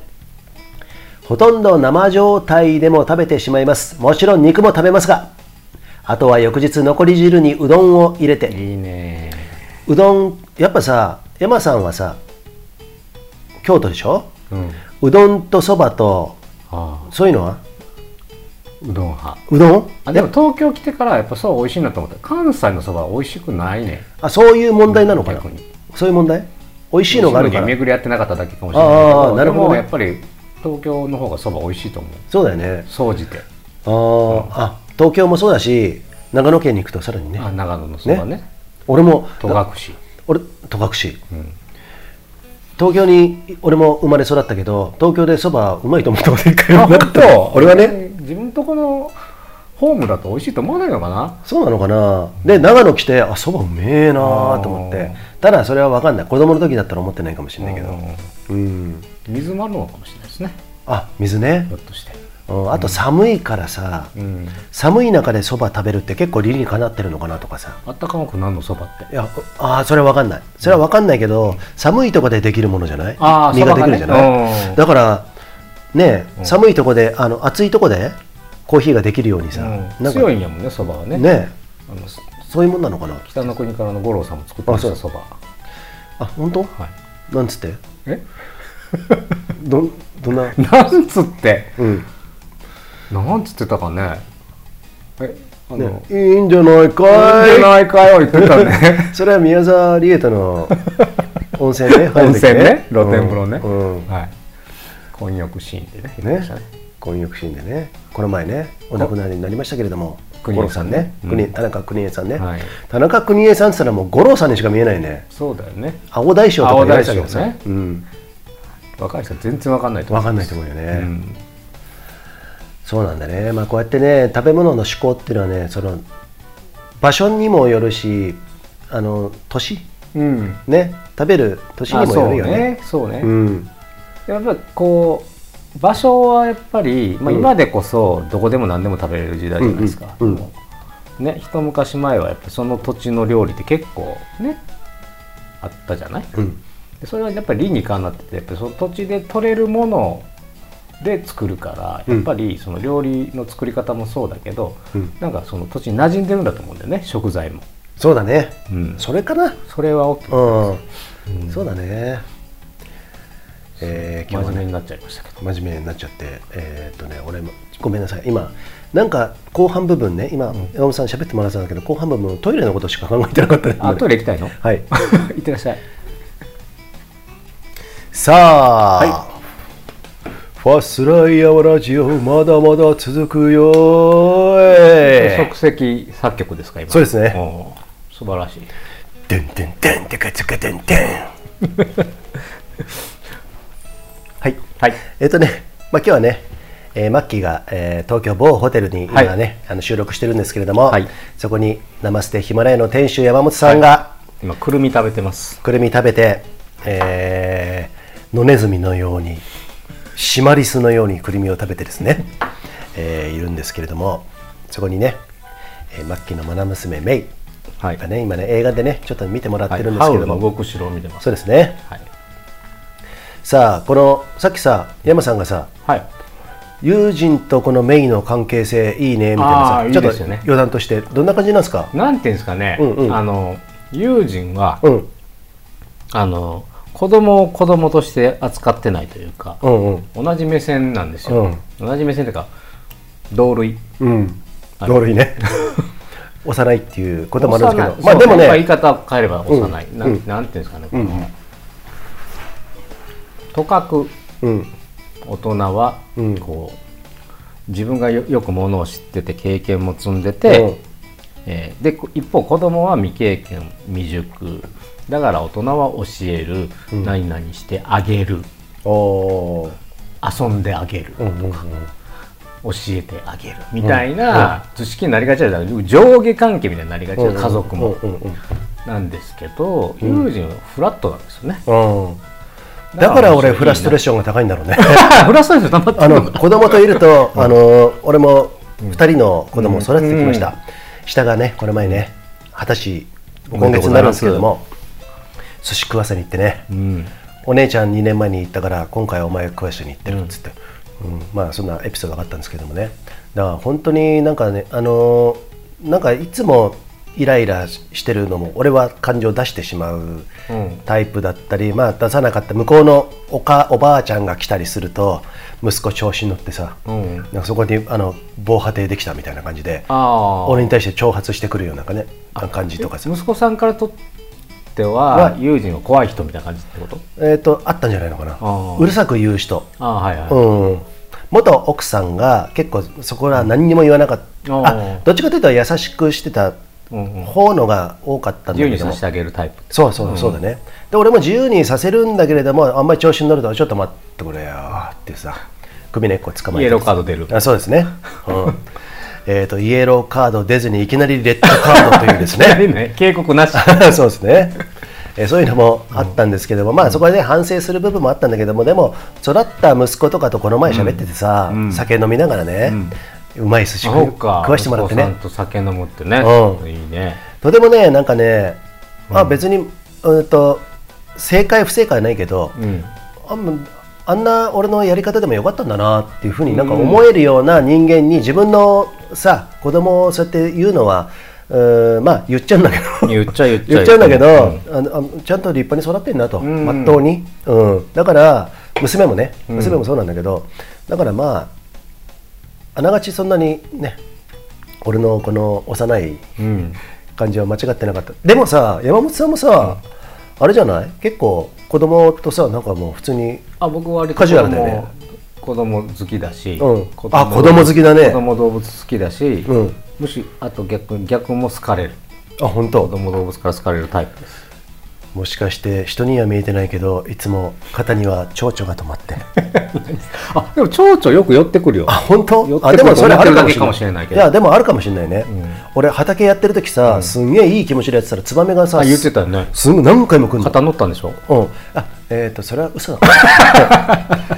あんまり近くに来るから捕まえてやろうかと思ってさあのっていうのは嘘なんだけど、でえっ、とワイルドモンキーとかね野生の猿とかは腕に抱きついてきたりしてね抱っこちゃん人形みたいにですね、うんうん頭には鳥が止まってね肩には蝶々ですよそういう状態を妄想してるだけかもしれないけど、そのぐらいの感覚、うんうん、いやわかるわかるね、うんうんそれってなんか同調してるっていうかさなんか、うんそうねなんかあるよねそういうのあってるあねるあると思うん、そっか山本さんあれだよね本当にあのこそ小煩悩だなと思ったう小煩悩ですねうんうんうん、いや怒る時もありますよ、うんあああかんなと思いながらそうなんだね怒る時もあるんですけどあのまあ基本的に受け入れるタイプですこの前ね息子がねお姉ちゃんがいて息子がいるじゃんはい息子がまだ2歳2歳ですねね2歳でなんかこれ食べる何々くん食べるっつってさ山さんがこうやって渡したじゃない、うんそれで食べてダメだっつって咀嚼した後ダメだって言ってお母さんがそういうの食べるのを俺いっぱい見てきたんだけど、いろんなとこで、お父さんがそれ食べるの見たことなくてあさそんなあやってた、本当うん、これダメなのねっつって食べてたよね、そうなのねって言いながらね 田中君に言ったねそうなのって言いながら食べてたから、あ俺こういう男の人見たの初めてだなと思って僕割と女の人成分多いんだと思いあますそうなのなんか見た多いでしょでもユージも見る目変わっちゃうよ えっとおお多いのか分かんないけど別にそこに、んあの何壁はないないよねないよねうんうんないと思います男性性女性性とかっていう言葉あるけどさ、なんか別にそれは体がそうだからっていうだけの話で、グラデーションですからねあそあもうすううまいこと言いますまいねですか今のグラデュエーションそれそれと違うよねグラデーションとねそれなん歌はいあの昔ねあのあったじゃないですかえっと、スピードスピードだっけスピードね、うんうんスピードはい今井絵理子今エリコ今ね議員さんになってねねもう心を打ってしまった心打ってしまったんです か全然知らないんだけどそこら辺はなったのしか知らないんだけ多ど分ねねさあそんなとこからね、投稿第2件目2件目そろそろいいですかはい友人の娘のメグです。皆さん、ファスラってるどうもねなかなかいかないですよね投稿このラジオは、そうなんですよ もうあのリスナーのストレスを増幅させてどうするんだはっいていう、今から投稿ですって言ったからどんだけ経ってんねんみ たいなそうで次回やりますって言いながらそれボツになってる さあいきますよあごめんなさいあいいですかはい差出人はい生ひまやま、はーいえータイトル「鍋」どうもー久しぶりの投稿です鍋話考えてたら学生時代のアホなエピソードを思い出しましたよく友達の家に集まって鍋してたんですけどある日思い立ち牡蠣の土手鍋やろうぜってことにはい言い出したのは僕当時は料理なんてほぼしたことなく適当な思いつきと土手鍋って言葉の響きだけで作ることに土手鍋ってすごいね土手鍋鍋ねなんかい いよ土手鍋そう説得力あるよね土手鍋、当時はレシピサイトなんかなく鍋の縁に土手が漏れてるイメージのみで材料を買い込み作りました肝心要の土手は見た目から味噌を盛ればええやろうってことで大量の味噌を土鍋の縁にてんこ盛りにそしてグツグツしてきていただきタイムになり一口食べてびっくり辛塩辛今から思えばそりゃそうやろって感じです味噌だらけやねんからそれ以来ちゃんとしたドタ鍋ってドタ鍋っつったけどねドテ鍋って食べてないのですが本当はどんな味なんだろうドテ鍋友人マッキー今度会ったらドタ鍋食おうピグ山はいありがとうございましたえーとまず自分の投稿をこの目の前で読まれててどんな気分でした、こっぱずかしいですねあこっぱずかしいんですかね、はい、 はい、土手鍋ねいまだに食べたことないですそれ以来えっと、これは味噌をあの周りにねあのソルティドッグの縁の周りにあ塩ーそう 塩あんな感じあんな感じなイメージじゃないですかね食べたことあ俺る食べたことないんですよないねでも名前は絶対聞くやんかあ聞くね鍋っうんドデロベて何やねん それ土手っていう響きがなかなかこ土う手ね僕にとって土手って響きはね、ん僕は東京狛江市生まれなんですよ、はい狛江市ってあまり知らないんですね皆さんね世田谷の隣、そうそうねそうえっ、と割とうーそんなに田舎でもなく、んうんすごく都会でもなくかといって別に多摩川っていうのが流れててそこに岸辺のアルバムって、ね、家が流された台風で、そうい うね絵があるんですけども、そこに多摩川の土手があったんですよはいはい土手行こうぜっていうと大体多摩川の土手、うんそこ戦っでてたんそこで土手でよくえっとね、それはないんです。それはないですかうん。それよりも、本当に戦ってたのは、土手で戦ってたのは、昔さ、時代劇で五本松ってあったんですよ。何それ五本の松が多摩川の土手にあったのね。うん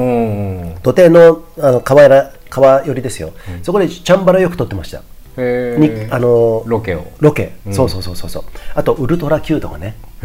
あそうなの玉川でそのそれは多摩川じゃなくて、家の近くでね。えー、狛江であそそううか円谷プロあ、近いよね。うん多分円谷プロダクションとかさ、東映とかっていうのは、ちょっと近くに成城っていうのがあってさ。ースタジオねそう、んへでもうちょっと土手の上流に行くとですねこの日活とかね日え活ね、日活ロマンポルノ、そう、うんね、えーそういうのがあってめっちゃ嬉しそうな顔してたその時は触れないけど時間差で触れたきたそうね触れ触れたきたね,、うねそんな感じなんですけどまあそういうね土手っていう僕はイメージなんですけど土手っていうとどういう感じで すか土手ね、金八先生荒川ねねあの段ボールで滑るみたいなやつね知らない、ねはい、金八先生ね金八先生何それ膨らましたい感じなのそこまででもよく見てましたねああそうだね子供の若かりし頃は土手をさ金八先生がさやるっていうと金八何番目ワンツースリーだっけえあれでも歌の時に毎回土手歩いてなかったっけああそっ金か八先生一番初めからあれ一番初めやったかなあま、近藤正彦とか出てたああそうだね田原のトシちゃんとかねトシちゃんとかね三原三原淳子とかね今は自民党のねねとコールを打ってしまったね ね打ってしまったねまああったけど俺はね金八先生の土手っていうと人として人と2かなそれ2か3加藤が出てきた時そうそうそうそうそう 腐ったみかんね腐ったみかんの方程式ね、うんまあ、分からない人続出でしょうねこれああまあまそうあでですねもね深夜の人は分かるかな、うんはい、まあ土手鍋ねこれさねそれを味噌をどうすんの知らんねんだからそれは調べてない失敗を顧みてないっていうこの何十年 もあそうなん だねいえっと回収できてないですね回収誰か回収してください、ね多分味噌をさそれ鍋に入れながらなんかやっぱ味噌を溶かしてなんかす多るんじゃない分の味噌とだしとかいろんなもの混ぜたものを塗るんだと思うんだよねきっと おそらくそうなんだね味噌味噌してないんだと思うわってことはすごいその味噌はどうしたのつまんで食べたのいやもうもうそのまままあ紅茶なんですけどさよならですあそうなんだねこれ以上無理えっと土手はもう最後まで土尋手だった常のじゃない辛さですよあいいや溶かしたから、うんもうもう激辛味噌汁みたいなあ感じですねあ 本当にあのある意味バカ学生バカ学生バカ学生バカ学生ねはい京都某大学のね某大学のねえーと言いつつ学生ライフをねとてもね山本さんは楽しんでたと思うんですけどそさっきのすね懐かしいですね中東をね訪問したあ、ねその時の学生でしたねそのね、はいうん、時のね、えー学生時代のエピソードが土手なめなんですけども、土手なめの話題はこのぐらいでいいですかも ちろんですもう回収しなくていいです誰か失礼してたら教えてくださいあとさまだ時間大丈夫ですか、はいあと何分あと20大丈夫分ですうん20分は大丈夫ですよえっと、京都の、うんこの山本さんは実はね言っていいんですかそこら辺は何がですか今度あ移住ムーブするとか、うんムーブする予定ですねえっとね来春ぐらいこの方はですね来春っていうともうそんなないよだって1それもう12月2ですからね3 4ヶ月でしょ、うんえーとね、この方もね、まあ、いろんな、えー波乱万丈というか、まあはいそれがさっき言った、えー不安定のねあのね不安定ですねね確かにずっとそこ はねずっと不安定ですか、そこはね、あのー宇宙の法則だなんていうね話もしてるんですけれども、えっとね、来年来春にうんこの東京から、はい東京のももう長らくいましたえどのぐらいいたんですか何年やろ忘れた 20年10年とか20年20年近いですねえ大学卒業し323の時です移ってきたのあそうなんだね今あ51だから20年ぐらいかなあそうだねこれ山本さんね僕とね同い年なんですよそうですねね46年そう46年えう46年1971年ー、ね71年ね特に思い出す歴史的エピソードはそこにはあんまりないですけどあんまりないよね歴史エピソード、う71年、 70うんきょ前期東大なんとかとか前年は大阪万博ですよねあ70年でしょ、かすってないじゃんあ、まかすってないあのっていうかないじゃんお腹にいたらしいね、そうだよねだから高度成長期のとこに生まれたっていうしかだからいわゆる就職氷河期第1号世代あですそうだよねでだあの段階のジュニアの一番初めとも言われてるんそだうよ人数もめっちゃ多いけどそうあの冷や飯食ってる人が多い世代ですよねあそうですねえっ、とジェネレーションあん氷河期世代、んもう一個言うじゃんなんか言ったじゃんなんだっあとあの時ね俺は高校卒業してさ、うんもう自由に行こうと思ったんだけどまあ一回だけ就職させられてさ、うんすぐ辞めたんだけど、うん進学した人たちはこれからお前らきついぞって言われてたもん言われてた言われてたよあごめんちょっとね映画が終わったんでちょっとちょっとだけ一時停止ねはーいすいませんちょっとね今中断したんですけれども、はい就職氷河期世代はいですね僕らはねそうですねで山本さんなんかさそうやって大学時代を過ごしてはい就職したのはどこだったんですか、どういえっうとジャンル、ね細い株式会社っていうですね、だかうんあ具体的に来ました ねら京都のうんあのなんか老舗に川島織物っていう織物メーカーがあって、はいそこの商品を主に扱ううんインテリア商社だったんですよ、まあ織物メーカーだけどなんていうんですか、あの壁紙とかうん壁紙って昔の壁紙ってあの石油製品じゃなくて織物使ってたりしたとこもあってホテルの壁紙ともしかして金粉とかついてたやつ金粉とかこういうのも本当、うん糸とかで折ってあるやつとかもあったんですけど、まあっていう流れから川島織物壁のクロスとかもやってるんですけどとかカーテンとかねうん扱ってるところで就職しましたね、まあ、全然就職活動する気なかったんですけど、うんうんなんかでもせなあかんのかなって最終的に思って、うんやりたいこともないしうんでたまたまたまたま行った合同説明会みたいなのでそこだけ引っかかったからそこ行ったみたいなあ感じでそこにどのぐらい3年3弱年ぐらいうん3年弱ぐらいでもうこれちゃうなとやりたいことやらないとちょっとダメだわ、俺みたいな思って、うんうん当時当時服が好きで洋服がおう通ってたこともあって、うん近くあの京都の河原町にあるある洋服屋さんに、うん洋服屋になろうと思って、俺洋服屋になろうおうと思って、えっと自分のところは呉服屋でしたよねあ違ったんだっけまあ呉服の帯帯とかの糸を作るうんうん職人してましたけあーど、そうっかちの父はそうそうでまあそういうてんファッション業界に転身したんですけどね、うんうんうん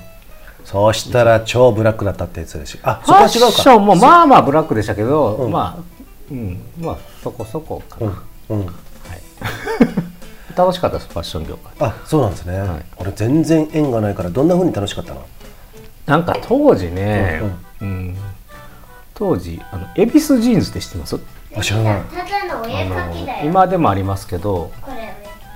恵比寿ってあの恵比寿さんの恵比寿だけど、うんとあとリーバイスの L を取ったらうん恵比寿って読む L、ああなるほどねそれをかけてあって、うんあのリーバイスの一番最初のジーンズってあの、こう弓型にポケットをうん刺繍してあるじゃん、あれが、んなんだっけなんか不況かなんかでアメリカのペンキで書いてあったんですよ、うんうんカモメうんみたいなやつ、うんそれを再現してすんごいヴィンテージのいいデニム生地を使って作るっていうジーンズがすごい流行ってたんですよ、23万ぐらいしてたんですけど当時ジーンズで、今は23万のジーンズは当たり前ですけどね、うん当時はジーンズって言ったら6000いくらとかまあそうだよ安い、うんうんうんそう服だったけどエビスジーンズができてそういうまあクラフトジーンズブームみたいなのあったわけですようんあれ何年代90年代後半ぐらいですかねうんでその恵比寿ジーンズの社長がファッション好きでそのジーンズだけじゃなくてこうロンドンのテーラーのね、うん服とかイタリアのテーラーの服みたいなのもやってる専門のお店とかも京都でやってて、そこに通っててうんあなんかさかっこいいなと思おおって音楽とかも好きだったから、うんうん当時その踊れるジャズみたいなのも入ってて今も好きなんですけど、うんそういう人たちってスーツ着てたんですようんでそういう世界に憧れてそう通ってて、うんここの店に俺就職しようと思ってこの会社に、うんで面接行ったら、んあのなんていうのすっぽかされて、うん誰もいないのよ会社に、うん うんなんかそうなの園内はとも行ってでもそれでもまあファッション業界来たからもう自分の足で回って当時、うんあの大阪とかいろんな店でたまたま出てた会社に入ったうんあ入ったんだね、んえーです、ちょっと話長くなりましたけどえっ、とねそれでまあアパレル業界あそうね行っ5て年ぐらいいたんですあ5年いたんだねアパレルはえー、だからこれ今日もこういうブーツ履いたりね、長靴ですけどねいや長靴っても普通のあの、さ ああののこれねあのあれでねワークマンで買う長靴とは違うじゃないですかワークマンね今すごいよね、うんこれあれ日本野鳥の会のあそうなんですね、長靴です、えっ、とねそういう、えーこんな山本さんなんですけれども、はい何の話でしたっ えけーね、とその後あのメディアにも行ったじゃんあその後、うんクリエイティブの仕事がしたくて、うんうん一回辞めて、うんアートスクールに2年間行って、うんうんうんで映像とかを勉強して、うんで広告制作の会社に入ったんです、で東そのために東京来たあそうなんだね、うんそしたら超ブラックだったと、スーパーブラックですねスーパーブラックなんですね、うんえー えっともうマグロ漁船ですマグロ一回乗ったら帰ってこれないんで帰ってこない、えーそしてブラックだけに常に昼は来ず漆黒の 夜を、えーうん船は漂いながらそうですねそうですねすごいですねそれね、まあ、そ夜んな中けの2時ぐらいから企画会議が始まるみたいなね、で企画書朝あの修行前までに仕上げないといけないみたいなすごいねそんな生活が続いてましたねまあそれだけあって俺山本さんにね一回ねえっと、某メーカーを絡めての企画書作ってもらったんですけど、もう本当プロ級なん ですよ。いやいやいや、そんなことすごいなと思って。うん、そんなことないです、うん。まあさ、でも苦手さ、でしたもん苦手ですじゃん、うんででしたでした でもね全てはさこうやって考えるとさ、あのーやっぱり、まあ、いろんな経験してる人は深みがあるねつながるよね、うんまあ、無駄はないっていうのはよく言ったもので、うんいや本当そうだと思うよ、うんさあねこんな、えー、ナステヒマラヤコーヒーよかったらね、えーオーガニックでフェアトレードな、はいぜひね美味しいですからね何何よりも美味しいですかこれ毎月あのちゃんと買ってあのー申し込んでいただくと毎月届きますんで、らあそう定期購入っていうのもありますしはい、あま定あ期購入ね、はいまあ、お試しで最初にお試しねで単品でももちろんうんうん大丈夫です、よかったら、えーこの番組もご協賛いただいておありそまうそすんでうコメントしてくれたら、うん毎月1名にねプレはゼいント、、あそうですね、あの番組、えープレゼンツあ投稿のねあの投稿今日もねあの投稿をご紹介してるんですけれども一応ね投稿のやり方教え、えー ちょっとごめん酔っ払って きた マジパスライヤマラジオのホームページのトップに、えーリクエスト欄ございますので右肩ね右肩右肩なんでね、はいそこから、えー山の話題を中心にですね何でもいいですよ山の話題なくてもいいんでねグルメの話題でもね、はい清掃あの政治の経済の話題でも何でもいいんでね、どしどし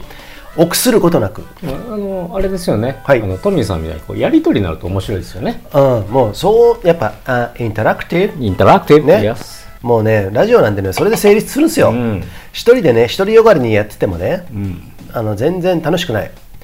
実はねマッキーが前回で言ってたんですけども、私がファスライを、えーそうこんなにきつくても、まあ、マッキーも経営者で、えー辞めなかったわけっていうのは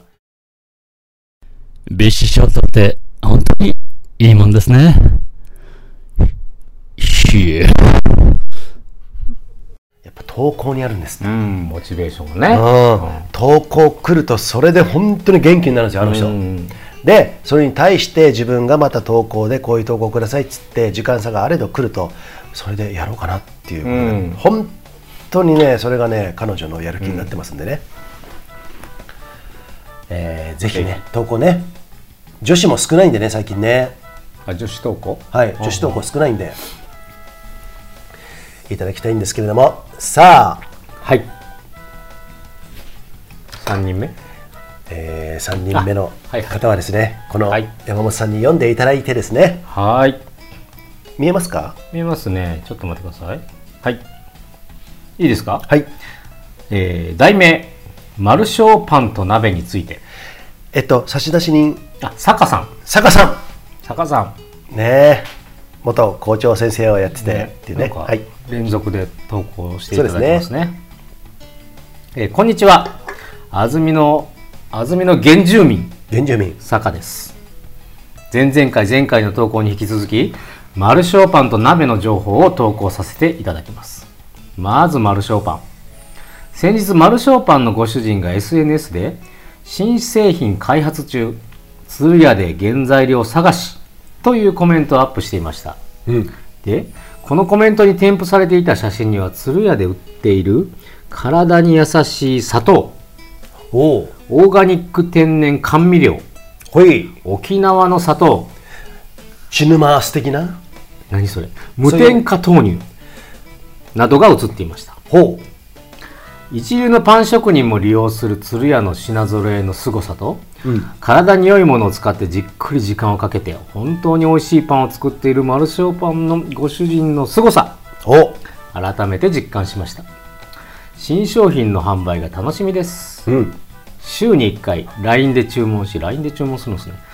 どこでも郵送してくれるのでご興味のある方はぜひお試しくださいはい、マルショーパンって検索したら出るんですかねあ出ますよね、うんこの前ね、はいえー私どももマッキーが早速頼んで、LINE で頼んでね、ん来ましたよえーえ何パンですかえっ、とねなんかねシリーズあの、なんかああってこれはビーフシチューとか赤ワインに合う、うんあ料理に合うそう、へえこういうパンのセットですみたいな、えー僕はもうパン美味しく食べました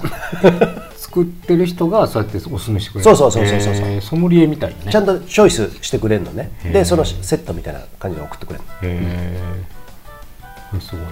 美味しかった、美味しかったですよ、なんかねあの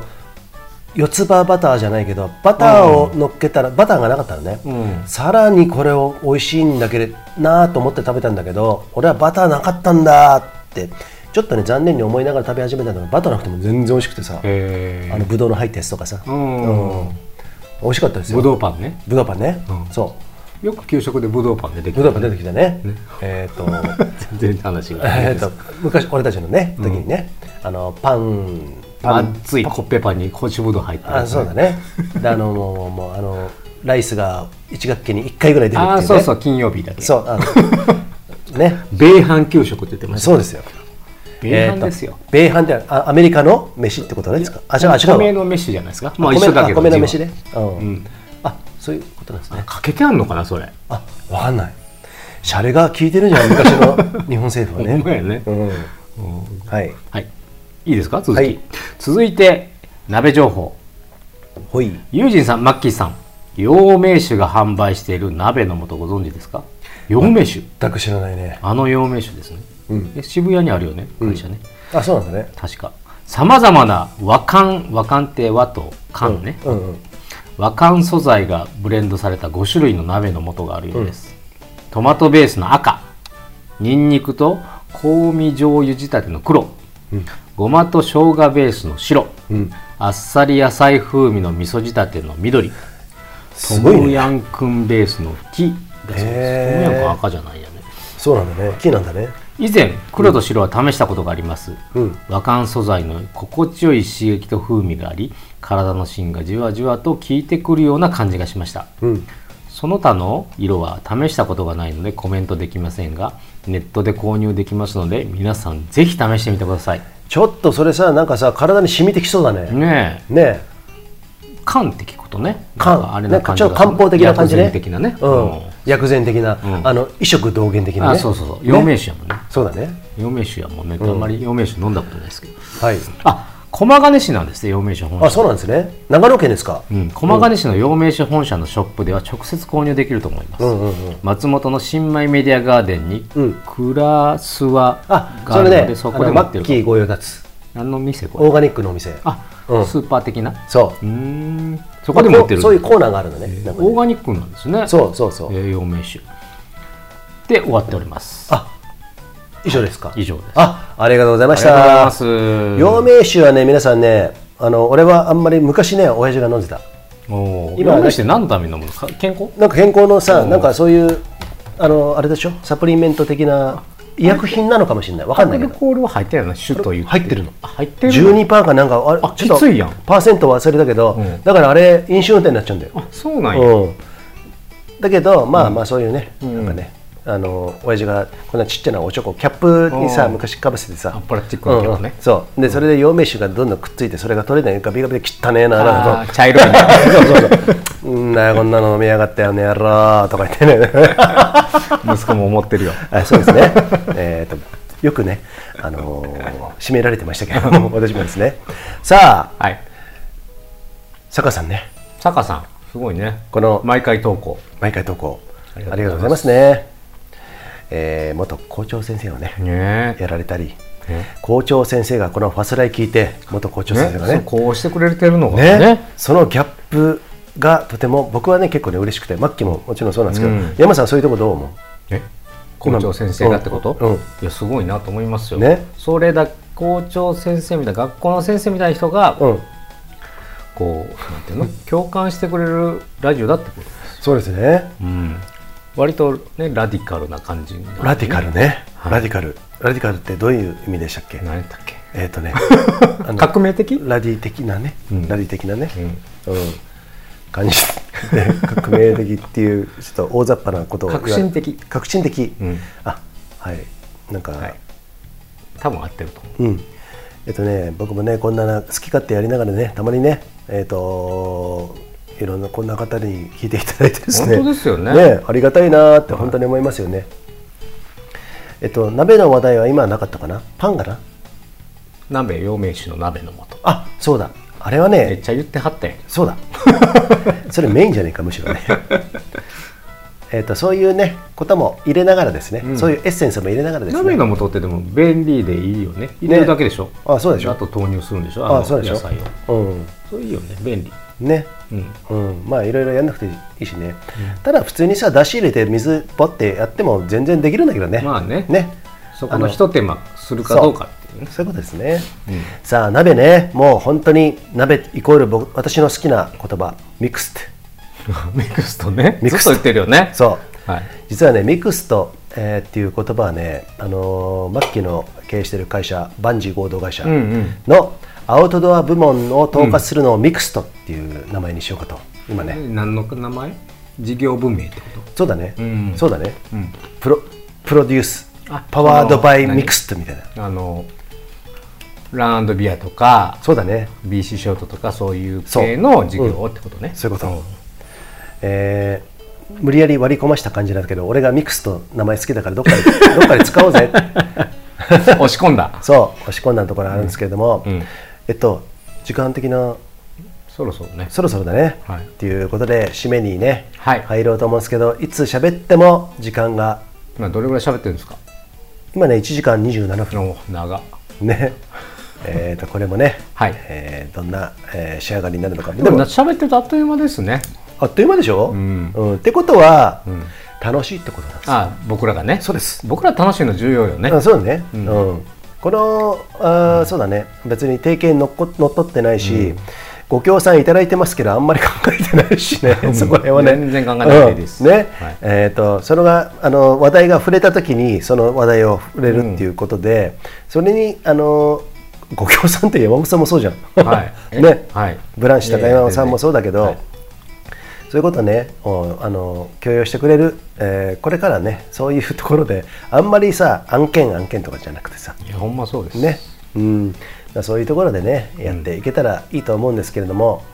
さあ、皆さんね、今日はね、この長らく、えー投稿ねご参見、えエンディングですかこご参れあどうしますいやわかんないですエンディングおかな任せしますねはいはい投稿ねようやくご紹介できて実はこの投稿を読み上げたのは3回目ですから ね本当にねちょっとねそうですかえよかったーいっぱいねもっと喋りたいこといっぱいあるんですけどもそうですね尽きないですうねーん尽きないよ尽きなそれはマッキーからえ LINE が入りましてねはい帰ってきますかもう何そうそう夕方くらいにはまだまだですけれどもね、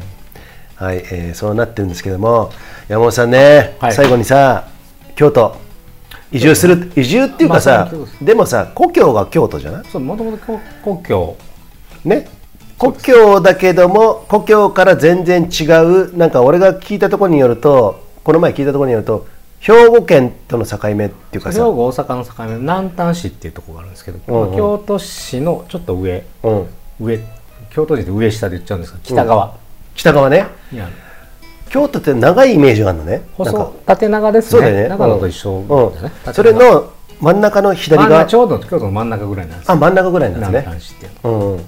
そこに行こうかなとうん思っており ます。そこであもうなんか具体的になんか住まいとか、住まいは、うん、あの来月見に行こうあかな。見に行くんだね見に行くって分かってないですよ、全然。はい、あのはい、来月ちょっと当たりをつけに行こうかなっていう。そこでこれからどんなようなね、そうですね、でもなんか、できればこう古民家的なお家を借りれて、うん、なんか場所を開きたいなと。場所を開きたいあみ開んくなが来るようなあそうそうそうあなるほどねまもちろんじ私生活もありながらもあの、ね、カフェみたいな感じでもないんだけど、まあうんもちろんコーヒー出せればいいなと思いああますけそどうかコーヒーやってんだからそうだよね、でもなんか、うん地元の人とか、うんまあまあ友達もいるんでもともと関西なんで、うんうんうんまあ、そういう人たちも含めて気軽にね遊べる、集えるのっていいなとうんあの去年じゃない今年ずっと一時期カフェやってたじゃないですかでした月曜日だねけでしたね面白いんですよねあやのっぱりどこだけ国分寺じゃなくて、えーと武蔵小金井、うんうんやっぱ面白いですね人と人が交わる場所って、うんでそれもなんか好きなんだなとか、うんうんそういう場所にいるっていうのはうんまあできたらいいなとうん思ってますねえっ、とどんな生活が待ってたのねねえ、まあ、こうねいった頃になりたいなと思ってるんですけどねおお最終的なあアキナを飼いながらねアキ ナ何犬ね犬 あーそのうちヤギとか飼ったりとかさヤギね飼いたヤいギ頭いいらしいじゃんとてもさそう、ね草刈りしてくれるもんねあそうなんだねあ食べ食べるっていうねそうそう草をね食べてくれるっていうねでも悩ましいのはそういう家畜とかペット飼うとうんなんか移動するの大変よねあそっかね、そういう悩ましさあの東京にもあのうんなんていうの会社は東京に置いとくんでうんああと目黒目目黒黒にね、はいそうなんだねなので多少行き来があるうんうんので、うんそうですねなので、多少徒歩でね行き来があってね、はいまあうんまあまあまあ行ってからしか分かんないんでうねん、いろいろ考え てもあそうだねもう一寸先はパラダイスパラダイス ねもう本当にねあのーいいと思いますよねです山ね本さんもね東京あの京都行ってる俺も京都で俺すごい興味があるの、うん俺はどっちかというと歴史的な興味のあるさ、うん京都駅はどうか知らないけどね、う あの感じのさ、はいところはもう何十年も20年30年前からなんかいろいろ言われてるけれども、京都の街、五条下るとか三条下がるとかなんかいろいろあるじゃん、うんあと鴨川、うんねそういう幕末とかさそういうところのあの二条城二条城だっけあ幕末のね史跡が今でもいっぱいありますからうんねそうだよねだって新しいじゃん、そう言ってもさ、200年ぐらい前、150年前か、まあ、そのぐらいだからねそういうところはめちゃくちゃ興味ありますんでね龍馬の龍坂本龍馬が切りつけられた刀の跡の残った柱とかもありますよ今日い大宮ですかや大宮じゃなくてねそれは青宮か伏見そうだね、あの最後あの中岡慎太郎とやられたところその前そのれはあその前寺田屋寺田屋寺田屋そうなんだ寺田屋公開してるからそのまま、そのままそのまあまあ本当に東証があるっていうねそうそうそうあーそういうことなんですね坂本龍馬も幕末ヒーローには言言われてますけれどもいろいろねし芝士官ですからねね、それは芝士官ですね、芝良太郎士官ね、っていうことがあるんでね、京都はね、やっぱね、そういうところでね、なんか、うん鴨川で何かもうダメベタ それ いや藤山言ってるのと 一緒まあ、まあ、か鴨川はね、うん何もないですけどね、うんまあ、店はたくさんあります。あとあそうなんですね有名なのは等間隔のカップルとね、等間隔のあ何の河原に夜、うんカップルが座るんですよ、はい鴨川の川べりに、うんそしたら、どんどんみんな座っていくから、全部等間隔に自然になっていくっていう感覚が、カップルとカップルの間が。あそれは何にもないのに何もないけど、うんうん自由なんですよ自由に座る、でも誰かが座り出すとちょっと間空けて座るでしょやっぱり、うんうんなるほどねまたその次の誰かもって、うんたくさんなってきたらその間にまたちょっと開けて座るから大体等間隔になるっていうねなるほどあそういう有名な本当それなんて言うんですかなんかあるんですか言われてなんて言われてるの呼びはならないですけどあねー等間隔にすへるーカップル、まあ、ぜひ京都市内も近いんでねえっとどのぐらいですか山本さんの車で住むところから車で一時小1時間小一時電間車でも小1時間うん電車もあもちろん通っててまあまあ駅に近くに住めばですけどねあそうなんですねはいまあなるほどそうぜひフ南丹市ァスライ号でぜひパスライ語ではい京都はオールシーズン別に雪は降るとこじゃないのかなでもあっち結構雪降るではしょ南丹市の山奥の方はめっちゃ降る豪雪地帯あそうなんだねでも僕そのとこは多分そこまでじゃないまあけどそうねんまあまあまあでも降ると思いますうーんということで、はいファスライ聞いてる皆さん、はいこれで京都に遊びに行ける来てくださいね一つのねきっかけが生まれましたんで、そこで生してヒマラヤコーヒーの店主が何をやるかこれから楽しみですね俺本当にね京都に今まであんまり縁がなかったからあそうあの、ご縁がある人はん舞鶴にいたりとかさああだいぶ来たねそうそうそうそう海沿いですからねうん舞鶴はね、そういうことしかなかったからなんかね行くきっかけがないの、うんうんで神戸あった、ん義理の兄貴がいたりとかさ、うん飛行機で行ってたもんねあそうそうそう、あこの前も言ったね、あれは義理の兄貴関係ないけど、ね うん、そういうのあったんだけどもなんかねあのこうやってねいろんな今別に距離的に離れてても全然 OK だそう何も関係ないもんねうそう、うんそういうことですよだからねなんかねいろんなところでこうやってねこの日本のえっ、と今日は最後となりましたけども、はい日本の文化後期2680年、後期じゃねえや後期か2680だっけ年、なんすかえっと、天皇ができてからじゃないの天皇制度あー最初のそうそうそうそうそううん2600年ですか今年2680年って言われてるよね今うん年うんえっと86年80年かな、戦争の時がちょうど、あのー大東亜戦争の時が2600年とか言われてさそれがん2600年語呂がいいからゼロ戦のゼロが生まれたっていうねあそうなんそゼうロそう戦そうのゼロはそういうことそうそうそうでで俺聞いたことある、うん、だからそこから80年って大体合ってんじゃん、うん今さそううねん、でこの前さ面白いの見てね、あのークールジャパンって言ってるわけじゃないんですよ別にそんなことよりも、あ日本ってつくづくなんかいい国だなと思うのが、うんすごいなと思うのが、あのー天皇制になってから、まあ、一応日本っていう国、うん大和のな、まあ、名前は変わってるのかもしれませんけれども、うんうんあ変わってねえのかなえっとそういう意味では中国は民になったり清になったりさ、ああ王朝が変わるとね国が変わるとねそうあだから王朝が変わったのか、こっちは変わってないじゃないですかそういう意味ではさ、いろいろすり替わったとかありますけどね、幕末の時にでも基本的にずーっと来てる世界最古の日本っていうさこのタイムラインを赤色で示すとするでしょ、そしたら別のとこはさ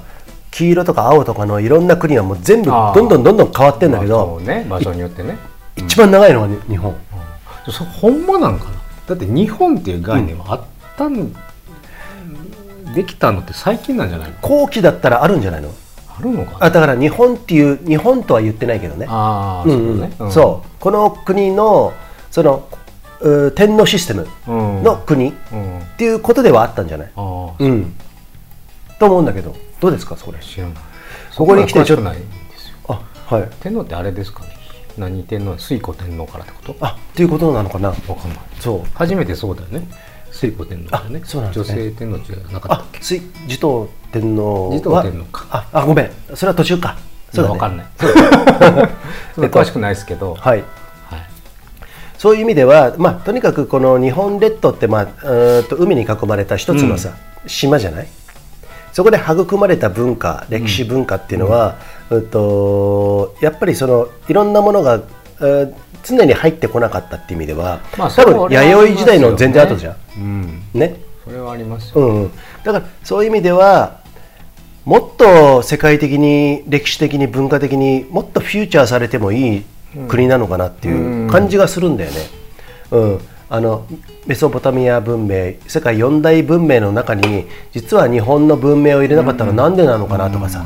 そういうこともねちょっとね、えーここの、えー白金台の近くでね 今考えてるところなんですけども考えてんのほんまに